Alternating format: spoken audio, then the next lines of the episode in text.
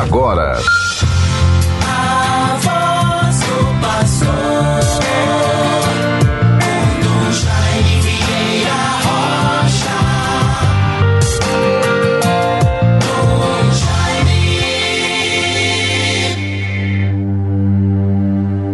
Alegrem-se os céus e exulte a terra porque o Senhor nosso Deus virá e terá compaixão dos pequeninos, conforme Isaías 49, versículo 13.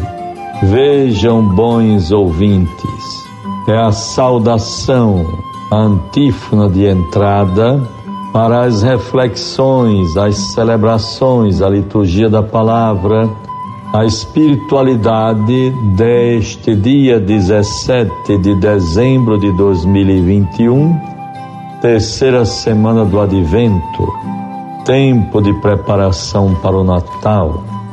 Bons ouvintes todos da nossa Rádio 91.9 FM, a Sintonia do Bem, como também das outras rádios que retransmitem este programa a voz do pastor.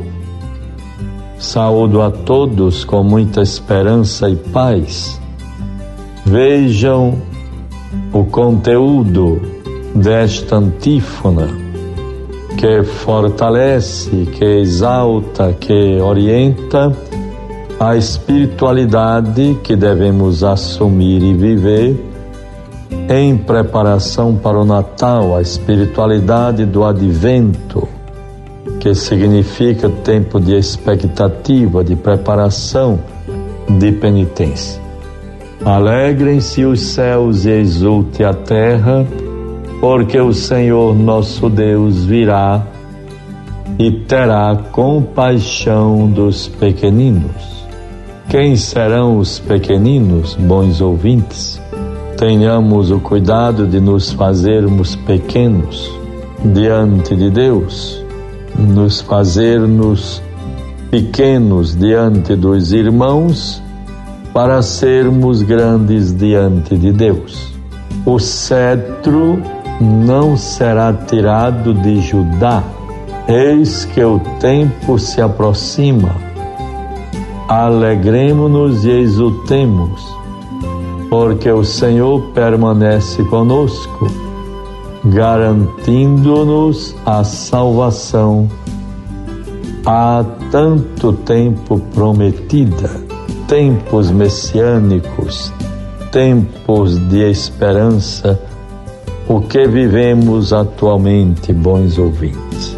Vejamos um pouco o que iremos abordar nesta sexta-feira, 17 de dezembro. Durante o dia de hoje, às 11 horas deveremos estar na sede do Poder Municipal, do Governo Municipal, a Prefeitura, para ali fazermos a entronização, celebrar uma Sagrada Eucaristia, um momento de preparação para o Natal e a entronização da imagem de Nossa Senhora da Apresentação lá no, nas escadarias da prefeitura, lá na área interna, na subida para o primeiro andar. Será um momento celebrativo de comunhão, de unidade de todos os servidores com o senhor prefeito e ficamos felizes por ali, naquela, naquela sede do Poder Municipal, podermos entronizar a imagem da padroeira de Natal da nossa arquidiocese, Nossa Senhora da Apresentação. Às 17 horas e 30 minutos, estaremos no seminário de São Pedro. Ali iremos viver a missa em ação de graças pelo ano que está terminando, encerramento do ano letivo e conferir ministérios de leitor e acólito para alguns seminaristas. Que Deus nos favoreça e assim vamos nos preparando para a vivência do Natal que se aproxima. Deus nos ilumine. Rendamos graças ao Senhor pelo dia de ontem.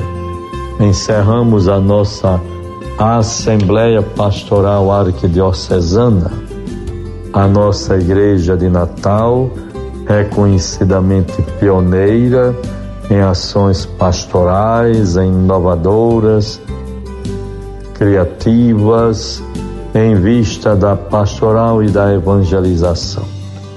Tanto assim que somos mais experientes em assembleias pastorais do que mesmo a CNBB. Nós vivemos ontem a graça da 61 primeira Assembleia Pastoral Arquidiocesana. E o tema foi justamente sobre a sinodalidade, uma igreja em missão. Igreja Sínodo 2021-2023 por uma igreja sinodal, sempre fazendo o caminho da sinodalidade. Quer que venha a ser a sinodalidade, o caminho da sinodalidade é o caminho que Deus espera da igreja nos tempos atuais. Esse é o empenho programático proposto pelo Papa Francisco. De fato, a sinodalidade é a dimensão constitutiva da igreja, de modo que aquilo que o Senhor nos pede em certo sentido, já está tudo contido na palavra sínodo. Como, com esperança viva e alegria no coração, invoquemos, portanto, em nossos dias, em nossas orações, no nosso viver, sempre a Santíssima Trindade, que é a melhor comunidade.